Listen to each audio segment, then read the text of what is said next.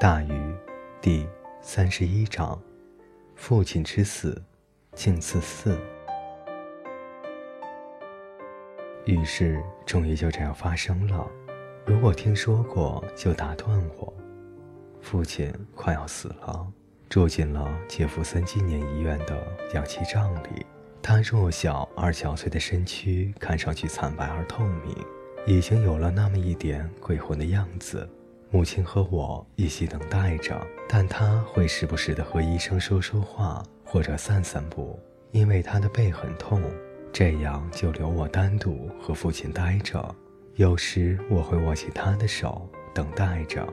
医生们，好多医生组成了一个团队，都非常的悲伤，甚至绝望。有诺勒士医生、米勒豪瑟医生和文塞蒂医生。每个人都是各自领域的权威，每个人都盯着父亲身上自己专业负责的那部分器官，并把发现报告给本奈特医生。我们老迈的家庭医生是团队的队长，他是全科大夫，他分析着他们不间断的报告中出现的各种细节，填补着他们可能留下来的空白，然后以此为我们提供一幅总览图。有时候他会用到学校里学来的术语，比如肾衰竭，还有慢性溶血性贫血。最后一条，这种贫血症被他形容为一种特殊的衰竭症，身体保存了过剩的铁元素，产生定期输血的需要，无法吸收红细胞的副产物，肌肤褪色，对光线极度敏感。出于这个原因，尽管他处于深度昏迷，父亲的房间里的光线总是控制得很弱。我们害怕，即使他从昏迷中醒来，强烈的光线也会结束他的生命。本奈特医生有一张苍老疲惫的脸，他眼睛下面的眼圈就像是马路上深褐色的车辙。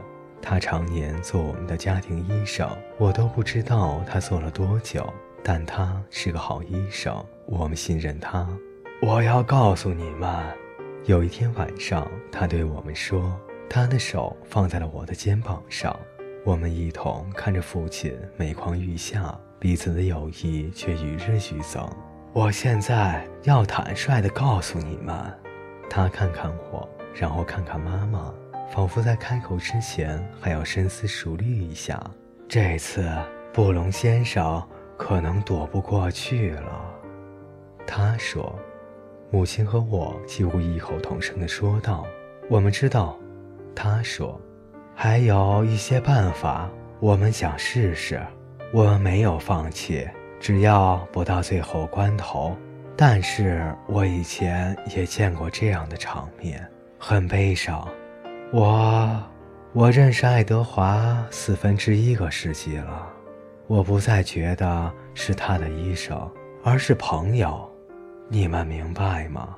一个希望能为他做点什么的朋友，但是不用那些机器的话。本奈特医生说，悲伤地摇了一下头，没有把话说完。他从来就没有想过怎么把他说完，留下他继续和母亲说话。我走进父亲的病房，坐在他的床边的椅子上。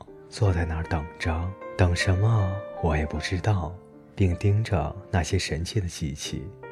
当然，这不是生命，这是支撑生命的仪器，是医学界时下用来取代炼狱的东西。我看看仪器，就能知道他的呼吸次数，我能看到他癫狂的心想干什么，还有几组波动的线条和数字，我不清楚是派什么用场的。但我也会留意他们。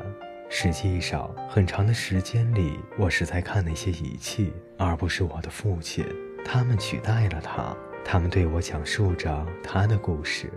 这让我想到一个笑话，我会永远记住他的笑话，尤其是这个，我一定要牢记，这是传家宝。我现在仍经常对自己说：一个人是出生的说，用他当时的语气，我说有这么一个男人。他需要一套新西装，但他买不起。直到有一天，他经过一家商店时，发现这套西装。这是套漂亮的深蓝色带条纹的西装，正在打折，价钱正合适，于是他就买了下来。就这样，他买下它，并穿着它走出了商店，还配了一条很大的领带以及所需要的一切。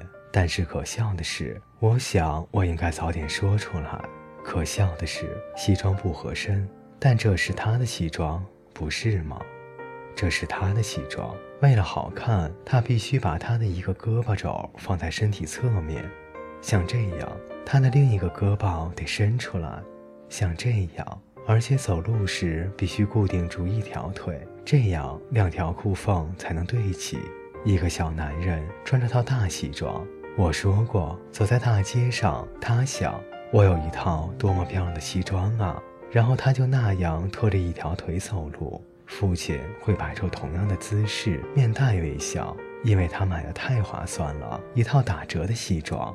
这时，他经过两个老妇人，他们看着他走过，其中一个摇摇头，对另一个说：“多可怜的男人啊！”而另一个妇人说：“是啊，但是多漂亮的西装啊！”笑话就这么讲完了，但是我做不到像父亲那样拖着一条腿走路。所以，尽管这是我这辈子听过最逗的笑话，我也笑不出来。哪怕那个老妇人说：“是啊，但是多漂亮的西装呀！”说这句话的时候，我也没有笑。我在做其他事情，我想就是这个把他唤醒的，把他带到这个世界片刻。想着，如果说我什么时候需要听个笑话的时候，那就是现在。天哪，他真的让我崩溃了。我看着他，他也看着我。水，他对我说：“给，给我点水。”他说：“哦，这是他的声音，没错，低沉而震撼，温和而关切。妈妈，保佑他的心脏吧，他还在外面跟医生说话呢。”我给他端了一点水，他把我，他唯一的儿子，叫到了他的床边。他在床沿的边上给我腾出一片空位，让我坐下。没有时间嘘寒问暖了，我们都知道。我坐下来，然后他从塑料小杯里喝了一口水。儿子，他说道：“我很担心。”他用那样一种颤抖的声音说着：“我知道，别问我为什么知道，但我就是知道。”无论有没有机器，这都是我最后一次看着活着的他了。明天他将死去。我说：“你在担心什么呢，爸爸？来生吗？”不是，傻瓜，我担心你呀。他说：“你是个傻孩子，没有我帮忙，你都不知道怎么进监狱。”我不会往心里去的。他只是想开玩笑。但也只能发挥到这种水平。现在我知道他就要离开我们了。我说：“别为我担心，爸爸，我没事儿，我会好好的。”他说：“我是父亲，我控制不了的。是父亲，就会担心。我是父亲。”他重复，以免我不明白他的话。作为父亲。我试着教你些什么，我真的努力过。也许我在你身边的时间不多了，但是我真的想教你。所以，我想知道的是，你觉得我的成绩怎么样？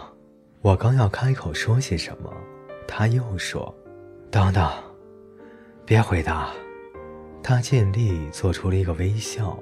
但并不成功，他已经笑不出来了。于是，在我面前的床上渐渐死去的这个男人，我的父亲对我说：“啊，继续吧，在我死之前，告诉我，我都教你一些什么？告诉我，关于生活，我都教你一点什么？这样，我也能瞑目了。”我就不会那么担心了。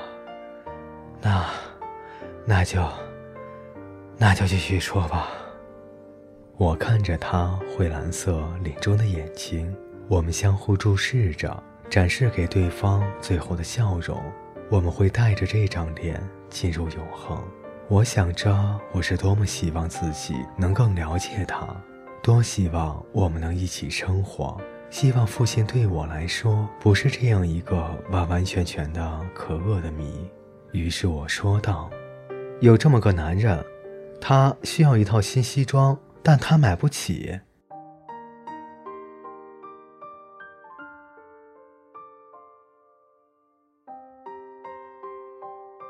各位听众朋友，本节故事就为您播讲到这里，感谢您的陪伴，我们下期再见。